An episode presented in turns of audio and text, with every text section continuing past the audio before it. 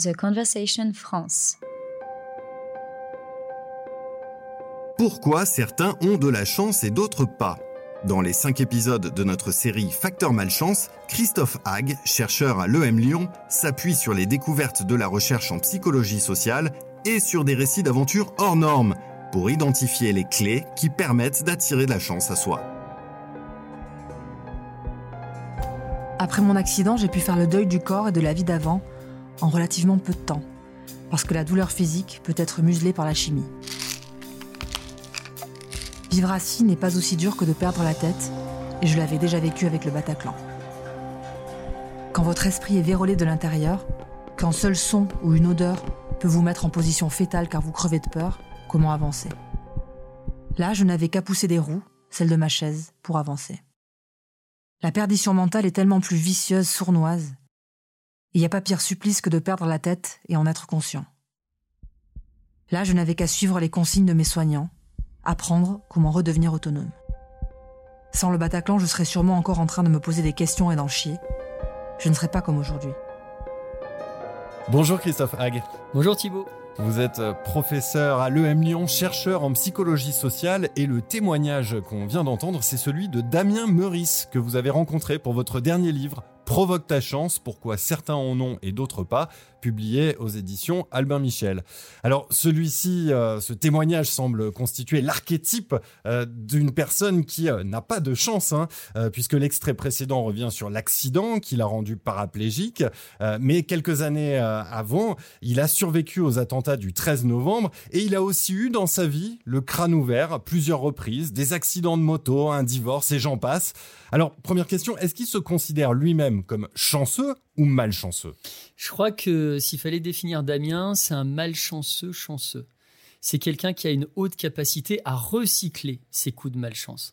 Et c'est vraiment une rencontre euh, extraordinaire que j'ai faite dans, dans, ce livre.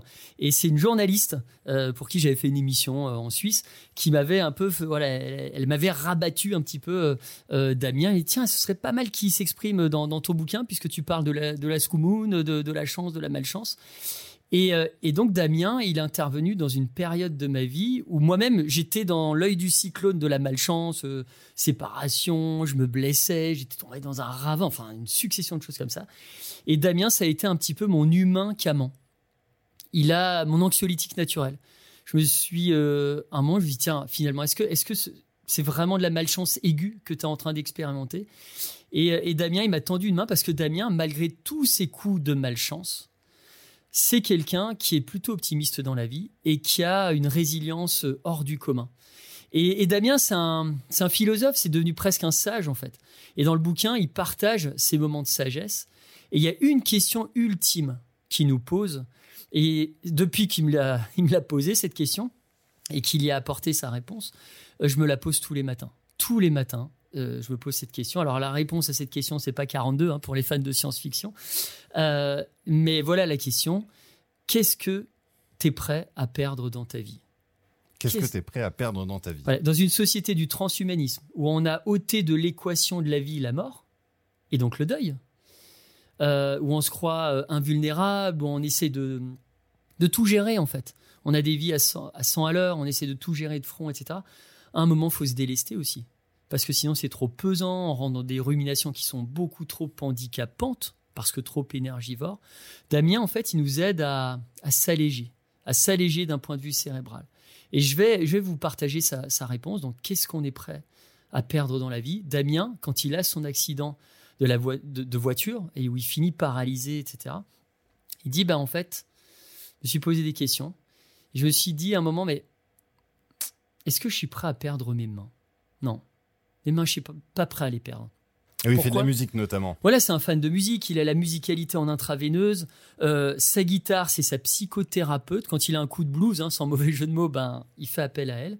Il dit J'étais pas prêt à perdre mes deux mains parce qu'elles me sont supra-utiles. La tête, hmm, j'étais pas prêt à perdre la tête. Parce que quand tu perds la boule, tu perds le sens de la vie. Euh, il, a, dit J'ai vu trop de gens autour de moi avec Alzheimer, avec des dégénérescences cognitives, etc., qui finalement perdent le goût le, goût de, l'autre, le, sens de la vie, etc. Il dit, bah, la seule chose que j'étais prêt à perdre, ce sont mes jambes. Basta. Donc il a fait le deuil, et c'est pas un micro-deuil, là c'est un macro-deuil, de ses jambes. Et c'est comme ça qu'il a pu avancer. Et Damien, aujourd'hui, vit plein de choses extraordinaires. Il continue à avoir des coups de malchance, hein, mais derrière, il les transmute en quelque chose de positif. Et ça, c'est un des facteurs clés euh, de la chance, c'est la capacité à recycler les coups de malchance en chance. Parce que finalement, quand il y a un événement peu heureux qui nous tombe sur le, coin de la tête, euh, c'est quoi? C'est une boule d'énergie, c'est de l'émotion en fait. Alors c'est crasseux, c'est déplaisant, euh, il y a une, espèce d'aversion vis-à-vis de tout ça.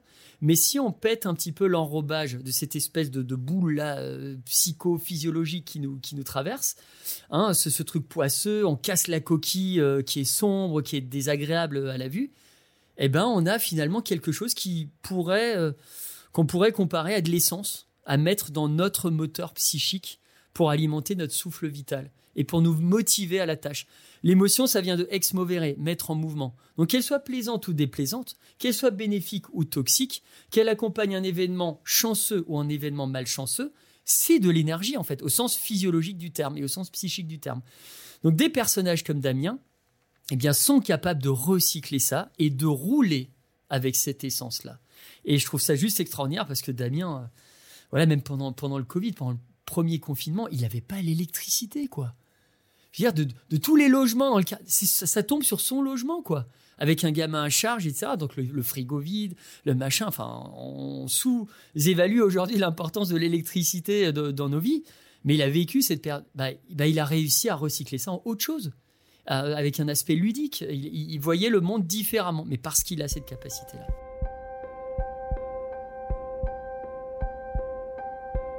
Alors quand même, on, s'interroge quand on euh, entend euh, l'histoire étonnante de Damien Muris. S'il existe des personnes comme lui qui semblent attirer la malchance, est-ce que, à contrario, à une extrémité, à l'autre extrémité de l'éventail humain, il n'existerait pas leur contraire des personnes qui attirent systématiquement la chance à elles. Cette image, c'est une image que, j'utilise dans le bouquin et que j'adore parce que c'est celle du film Incassable avec euh, Price qui a atteint d'une maladie assez grave et qui est cassable. Et de l'autre côté, vous avez Bruce Willis, hein, pour les fans de cinéma qui se souviennent sans doute de cet opus, euh, et qui lui est indestructible. Alors effectivement, j'ai rencontré des personnes qui passent à travers toutes les gouttes. Et euh, je pense notamment à un ancien béret vert euh, qui s'appelle Captain Hawk. On en reparlera dans un épisode euh, suivant. Et, Captain Hawk, c'est voilà, c'est quelqu'un qui, qui, a un schéma mental, c'est juste fou. Il met en place des choses, donc on en parlera. mais oui, il y, a des personnes qui sont qui sont dotées de, de ça, mais au final du final, je crois qu'on n'est pas tous. Euh, c'est une image que j'utilise au, début du, livre. On n'est pas tous à un bout du continuum. Des fois, on est, euh, on a, on passe par des épisodes poisseux. D'autres, fois, on a une chance comme ça euh, inouïe. C'est simplement notre capacité à jongler avec tout ça. Et moi, la définition que je donne de la chance, parce que c'est, c'est là où on trouve finalement l'équilibre des choses, c'est que c'est quand on entre en cohérence totale avec soi-même. C'est presque une capacité à apprivoiser l'inattendu, que cet inattendu soit une bonne ou une mauvaise surprise. Donc je crois qu'on peut faire bouger les lignes de ce continuum, passer de supra euh, poisseux à supra chanceux, quand on se dit attends, je vais chercher dans ma vie des choses qui me mettent en cohérence avec moi-même.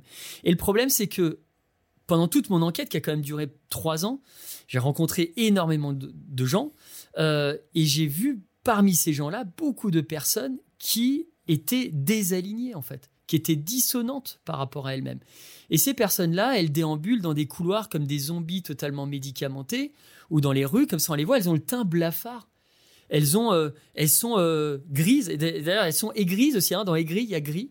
Et il se trouve que certains travaux récents, notamment en neurosciences sociales, montrent que quand on stocke tout un tas d'émotions, qu'on les accepte pas vraiment, qu'on vit sur une autoroute qui est parallèle à notre autoroute de vie, eh bien, il y a un impact direct sur la colorimétrie épidermique, autrement dit, sur la couleur de notre peau. Et quand on a le teint blafard, quand on est un peu comme ça, on remet de côté certains facteurs, hein, on est malade, on a la gueule de bois, etc. Bon, on contrôle tout ça. Mais quand il n'y a pas ça qui rentre dans l'équation, eh bien, derrière, c'est un message fort que nous envoie notre corps, une espèce de dernière SOS, même aux autres, hein, qui veut dire, attention, je vais pas bien, en fait. Il y a un truc dans ma vie qui, qui va pas bien. Et quand tu n'es pas aligné émotionnellement, euh, et bah tu peux pas tu peux pas être juste dans ta conduite. Et donc derrière, bah, tu accumules en fait des expériences qui sont déconnectées à un futur souhaitable.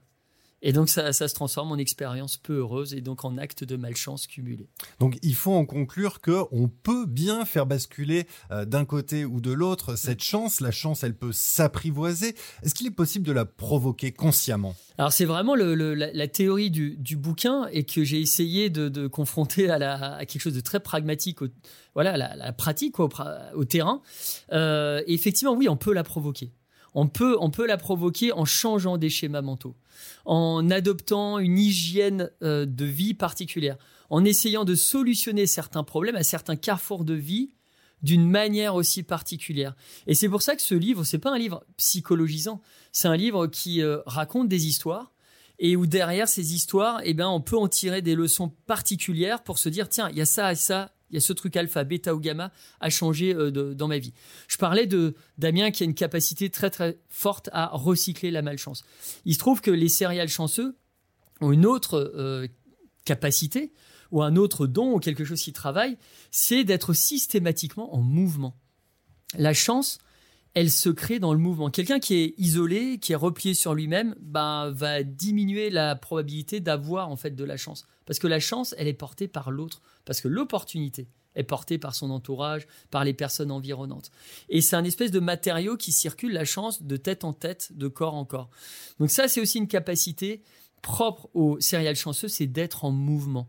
Il y a Abraham Lincoln qui disait à peu de choses près euh, la chose suivante, il peut arriver des choses aux personnes qui attendent, mais simplement celles laissées par ceux qui font. Donc je crois que dès qu'on est en mouvement, on, augmente un peu sa probabilité. Donc tous les céréales chanceux que j'ai rencontrés sont des personnes qui euh, voilà se reposent pas sur leur laurier et ils sont dans cette espèce de de capacité à, bouger parce que quand tu bouges quelque chose, ben, les autres bougent avec toi. Et moi, je préfère un con qui bouge que dix intellectuels assis. Alors, bien sûr, des fois, ils se trompent de direction, mais à un moment, il va se passer quelque chose dans sa vie et quelque chose dont il sera l'auteur, l'interprète, le metteur en scène. C'est ça aussi euh, ce qui est dit dans ce bouquin. On peut se réapproprier des choses dans une société qui est très téléguidée. Hein, il y a plein de conseils pseudo-avisés, on a plein de data entrantes, on a plein de bienséances, euh, de bien-pensance, etc., qui pourraient nous amener tous dans une direction très mainstream, etc. Ben, à un moment, on peut aussi euh, eh bien, se retrouver on peut à un moment reprendre le contrôle de sa vie. Et là, les différents témoins expliquent comment le faire concrètement.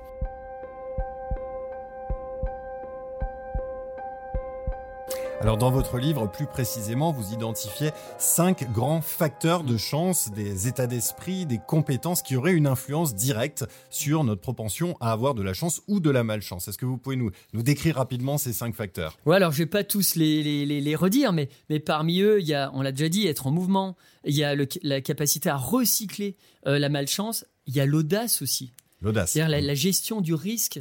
Et, et quand on parle de risque, on parle de peur les céréales chanceux ben, sont capables de prendre des risques modérés pour créer quelque chose dans leur vie. Que ce soit les chasseurs de trésors que j'ai rencontrés, euh, les euh, spécialistes des requins blancs, euh, bref, des, des, des, survivalistes, tous à un moment, pour créer quelque chose dans leur vie, ont pris un risque. Et ça, ça va de pair avec la gestion des émotions. Et, là, on n'est pas tous égaux dans notre gestion de la peur. La peur, c'est quand même l'émotion dominante. On est dans le siècle de la peur.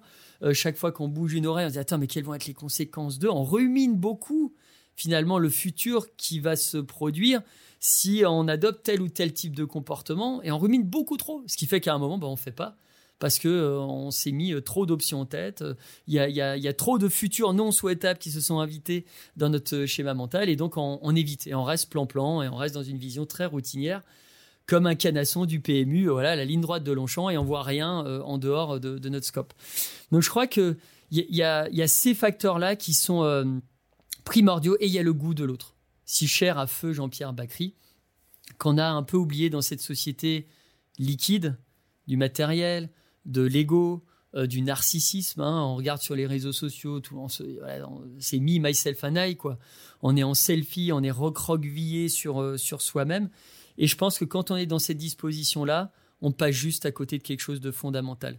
Il y a une expérience célèbre qui montre que quand on prive euh, pendant 10 heures un être humain de tout contact social avec autrui, euh, que ce soit du chat, euh, un contact, une discussion en chair et en os, peu importe, bref, un coup de téléphone, eh bien, ce sont les mêmes zones qui s'activent dans le cerveau que si vous aviez quelqu'un perdu, paumé au beau milieu du désert, affamé, assoiffé. C'est dire à quel point ce besoin de l'autre est un besoin vital et instinctif. Et que dans notre société actuelle, on est en train un peu de, de réprimer, de pas écouter euh, au profit de, voilà, de quelque chose de, qui nous amène à penser le monde un petit peu à l'envers. Eh bien, merci beaucoup, Christophe Hague, pour ces quelques conseils pour Provoquer la chance, provoque ta chance, c'est le titre de votre dernier livre aux éditions Albin Michel. Merci encore.